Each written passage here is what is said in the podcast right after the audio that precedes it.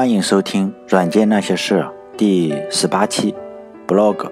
谁从毫末见参天？唐朝的诗人陆龟蒙曾经写过一首诗，里面的两句我非常喜欢：“谁从毫末见参天？又到苍苍化十年。万古清风吹作濑，一条寒柳低成川。合抱之木，生于毫末。每一棵参天大树，都起源于一颗小小的种子。”经历过风雨的历练，躲过动物的摧残，从一棵不起眼的树苗，向着太阳的方向生长、生长，直到长成参天的大树。在 IT 的历史上，现在风光无限、呼风唤雨的人物，当初也是一棵小小的树苗，经历过嘲笑，经历过挫折，快速的改变着自己，顽强的满足着瞬息万变的需求，直到经历过无数个推倒、重建。再推倒、再重建的过程，然后被媒体报道一夜成名。是的，这个一夜成名，也许发生在第三百天、第六百天，或者第一千天。没有哪棵参天大树是一夜长成的。合抱之木，生于毫末；九层之台，起于垒土；千里之行，始于足下。让时间倒流，回到最开始的地方，让我们来看看。这些改变世界的企业家所承受的痛苦和幸福，所经历的嘲笑和赞美，在一九九七年，一个离旧金山五十五公里的小镇上，三三两两的汽车驶过尘土弥漫的街道，扬起更多的尘土和刺鼻的尾气。路边，一个年轻人骑着一辆破旧的自行车，汗水混合着尘土，在他的脸上留下了一道又一道的痕迹。每天。他都要骑着这辆破旧的自行车，往返于公司和他花费了六百美元租下的小窝，一个建立在车库上、鞋盒一般大小的小房子。他希望能有钱买一辆汽车，能去旧金山上班，但是信用卡里高达五万美元的贷款，让他很快打消了这个念头。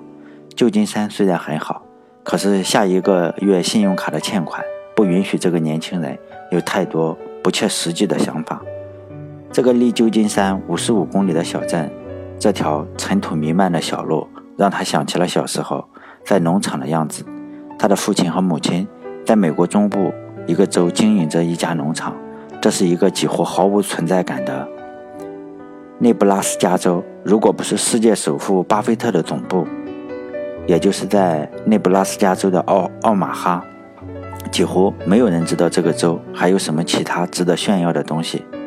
威廉姆斯家族在这里种地、养牛、钓鱼、打猎，平静而艰辛地生长在这片荒凉但却自由的土地上。当所有的小孩都喜欢骑马、钓鱼、打猎，将猎物的内脏掏出来剁成香肠的时候，却有一个孤独的小男孩，沉迷于制作模型，拆掉家里的农具，然后再组装起来。等到再大一点的时候，他沉迷于计算机。但是却从来没有对种地、养牛和橄榄球感到过丝毫的兴趣。这个与众不同的小男孩，他的名字叫做威廉姆斯·埃文。埃文上学的时候，满脑子都是古怪的想法。高中时候的孤僻，慢慢的变成了大学时候的孤独。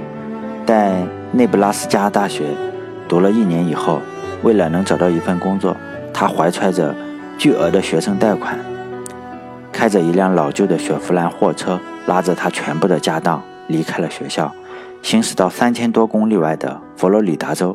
没有钱住酒店，他就住在车里。这次远行让他认识到了生活的艰辛，他收获了一次被骗的经历，以及更多的信用卡欠款。带着满心的沮丧，他又开了三千公里，回到了内布拉斯加州。后来，这个没有学历的年轻人换了一个又一个的工作。离开了一个又一个的城市，失败和欠款始终跟着他。一切都变了，唯一没有变的是对编程的热爱和一台始终跟随他的电脑。他一路走，一路推销着他觉得伟大、别人觉得可笑的想法。他说：“总有一天，世界上所有的人都能够发出自己的声音，在网络上，每个人都可以自由地表达自己的想法，不需要学习编程。每个人都可以自由地表达。是的，每个人。”在一九九九年的夏天，艾文独自写了一个网站，任何人都可以在这个网上写下自己的文章。他给这个网站起了一个名字，叫 blog。当时这个词汇并不存在，因为只有创造一个不存在的词汇，他才能够有钱注册一个域名。随着 blog 的慢慢流行，带给艾文的是巨额的账单和朋友的分崩离析，他再也没有钱支撑下去了。朋友相继离开，只剩下一台电脑和他客厅里的一片狼藉。本来五个人的团队，现在只剩下他独自一人了。从一九九九年的夏天到两千零一年这段折磨人的黑色岁月，blog 始终起起伏伏，没有钱付账单，不看好 blog 的人嘲笑他。所有的这些苦，只有艾文自己知道，也许还有满地的红牛罐知道，银行催款的人知道，但是没有朋友知道，因为艾文已经没有朋友了。随着 blog 用户的增多，靠着热心用户的捐款和微博的广告收入，埃文逐渐不再那么贫穷。甚至在2002年，他还有钱雇了几个程序员，办公室也不在他的客厅了。他花了每个月400美元，搬到一个只有16平的阴暗潮湿的房间。blog 和硅谷有钱的 IT 公司不一样，这里没有啤酒，没有零食，也没有活动的空间。甚至厨房里还得安排程序员在里面办公，这里有的只是一群经常发不出工资的人，还有一个让人不可思议的梦想：blog 继续进化，一部分用户继续谩骂，另一部分用户则继续赞美。在赞美和谩骂中，blog 的功能逐渐完善。终于，在两千零三年的时候，有一百万篇 blog 被发表出来，媒体也相继报道了这个一夜成名的网站。这个一千天以后才一夜成名的网站，Google 等好几家公司开始和埃文联络，试图收购 Blog。在两千零三年二月十五日，埃文和 Google 宣布消息，Blog 被谷歌收购。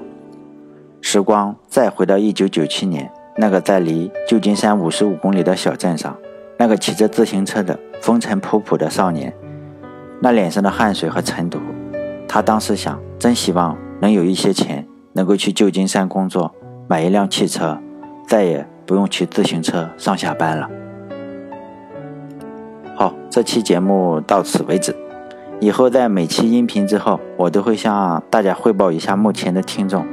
目前我总共做了十七期，这一期是十八期。在网易云音乐的频道《软件那些事儿》上，现在有三百九十三个听众，平均每期的听众。大概是一百五十到三百次。我的微信公众号“软件那些事儿”上，关注者是一百五十九人，平均每期会通过绘画打开的数量是五十到六十次，转发数是零到一次，基本上都是零次。因为我写的这些文章实际上没有什么传播性。另外，我在 B 站上的频道上，“软件那些事”是讲编程的，这里总共才做了三期。关注的人数是三十一人，平均每期的观看数是五十次左右。